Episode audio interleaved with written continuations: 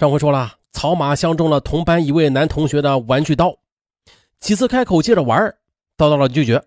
他不甘心，想抢过来，可是对方长得比他壮实，他觉得自己不是对手，于是他脑筋一转，就有了主意。第二天上学，他找到了对手低年级的弟弟，把他带到对手面前呢，用水果刀相威逼：“你不把玩具刀借给我，我就给你弟弟放血。”对手怕他伤害自己的亲弟弟呀，啊，只好乖乖的就把玩具刀给交了出来。不过这事儿后来让老师知道了，把家长也都找来了。继父很生气，哎呀，这不是土匪的做派吗？于是回到家里，先是用武力惩罚打了他一顿，接着又语重心长的教育他说：“孩子，你想要什么东西，咱们得靠劳动自己去争。”不属于自己的东西啊，咱想都不该想的，更别说拿刀去逼着人家硬要了。这继父是草马在生活上唯一的依靠了，并且他在少年的时候还是能够听得进长辈的管教的。草马就连连点头，表示今后啊再也不会做这样的事了。可惜的好景不长，几年之后，在草马还没有成年的情况之下，继父也撒手人寰。草马接下来就面临着由谁来监护的问题。然而呢，无论是父亲方面的骨肉亲戚，还是母亲方面的姻缘亲戚，没有一个人愿意正式接纳这个没人管的孩子。孤苦伶仃的他离开学校，要么在某亲戚家住几天的东跑西颠，要么干脆的和社会上的流浪儿为伍。这下啊，离开了学校。没有了家教，在饥饿感的驱动之下的曹马，那一度的被继父化解的抢夺的烈性，又开始了可怕的回归和膨胀。别管用什么法子，能弄到钱，那就是硬道理的理念，开始统领他的整个思维。他终于由一个边缘孩子变成了一个问题少年。于是呢。趁人不备抢东西，这对于草马而言已经成为家常便饭了。由于所抢的都是食品的，被抢者也是有了恻隐之心。啊，这孩子是饿坏了，不然的话也不会抢东西吃的。所以呢，人们很少有报案的。可是他人的宽容并没有让草马浪子回头，相反倒是激发了他干大事、弄大钱的犯罪欲望。二零零二年，十七岁的他每天都在寻找着侵害他人让自己获利的办法。用他的话来讲，这是发财的门路。最后，同是流浪儿的几个同伴一致向他推荐绑架有钱人的办法。那电视剧里边那个《插翅难逃》里边的那个张世豪，他不就是靠绑架来发家的吗？草马。他瞬间的就接受了这一罪恶的推荐，他就开始思谋绑架。他原本是打算呢，在自己的家乡鹤岗市作案，啊，毕竟啊，本乡本土的，谁家有钱，谁家没钱，他大致了解。但是呢，后来他又改变了主意，决定去外地帮人挣钱。那这不是说什么兔子不吃窝边草啊，而是他觉得自己在自家门口作案。毕竟这脸儿太熟了，容易被人认出来。于是经过仔细的筛选，他决定在双鸭山市动手。来到双鸭山市之后的他只逗留了三天，他就选定了一个目标，就是一个从衣着穿戴上给人家境富足感的小女孩。于是他就在一个黄昏的拐弯之处，用小刀一通逼迫，将其挟持到了郊区的一个废弃用的。东楚的粮食商贩遗留的地窖子里边去了，然后又用女孩的手机给他家人打电话，索要赎金一万元。那个时候拥有一万元钱，那就是他最大的梦想了。可是有时候啊，这表象他是欺骗人的。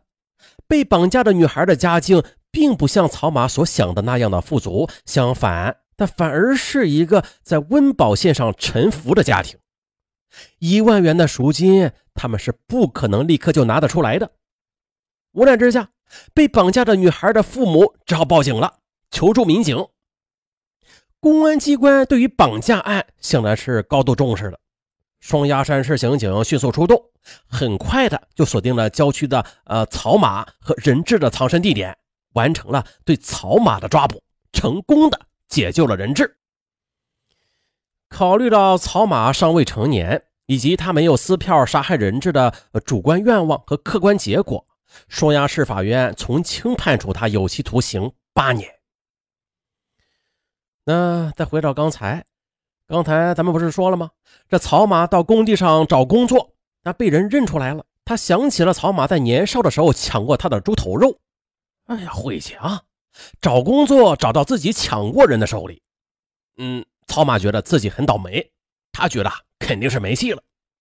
正想转身离去呢，不料招工的负责人却说：“哎呀，你也是啊，从小就没有人管，年纪又不大。”啊，这手脚就受了肚皮的支配啊，抢这家抢那家的啊，最后才进去的。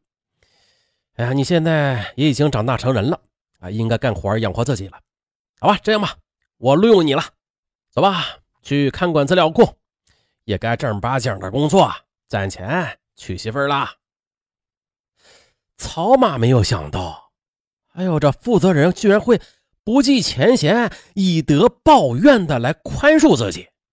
于是他的心里就充满了感激，可是他的感恩的心态与常人那是不同的。他是这样想：将来我如果当绑匪的话，绝对不会绑架他的家人的。那这就是报答了。于是，在工作之余，呃，这草马的思想就进入了另外一种角色的状态了。他可是三人帮的老大呀。他在盼望着石广旭和景全力的早日出狱，终于的都出狱了。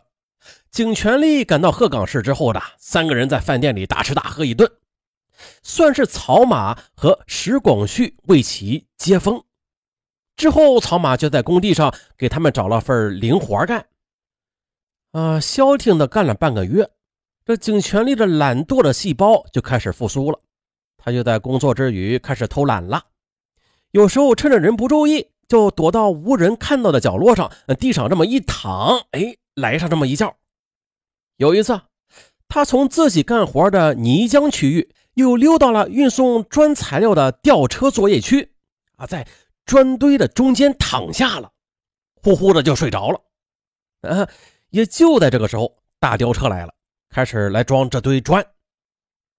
司机准备将吊板放到景全力睡觉的地方，可是，在放之前呢，他就先自己在驾驶的操作室里观察了一下，哎，没有看到这砖垛跟脚处还躺着呃景全力，就开始缓缓的降落吊板。快要降落到地面的时候，经验丰富的司机他的感觉很敏感，突然觉得这吊板似乎被什么东西阻挡了这么一下。他立刻的就停止了降落，把吊板又上升半米之后的，又喊来装卸工人过来查看。装卸工人过来之后的，哎呦呦呦，这下边怎么躺个人呢？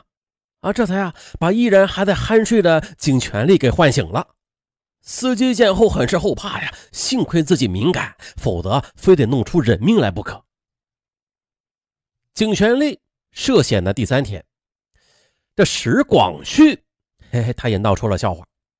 石广旭原本他就有偷懒的习惯的，啊，在警权力的影响之下，他也学会了偷奸耍滑。嗯，他总是用上厕所为由头，离开钢筋作业区，溜到装卸区躲清静。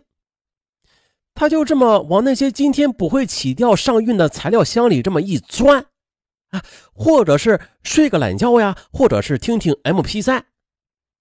这天也凑巧了，石广旭钻进了这个材料箱。那原定是明天起运的，可是由于临时有了变故，起运时间提前了。当大吊车将材料箱子吊起来的时候，石广旭这才感觉到不妙了。可是他除了砸箱子制造响动之外的，也没有任何的其他好办法了。材料箱被吊到楼顶，工人们围过来准备打开箱子呢。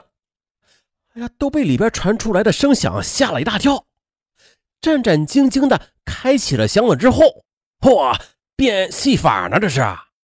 这箱子里边钻出了一个石广旭啊！他们觉得很奇怪，哎，你怎么会在这里边啊？呃，啊，我给你们表演个大变活人。切，走了，走了，走走了。很快的，两个偷懒的人闹出的笑话在工地上不胫而走了。面对这种情况，身为两个领导的曹马无法再保持沉默了，他必须实行纪律处罚，否则一旦传到工地上层领导的耳中，那么自己这两位兄弟就只有被辞退的份了。自己必须的先下手为强，咱们就来一个明罚暗保。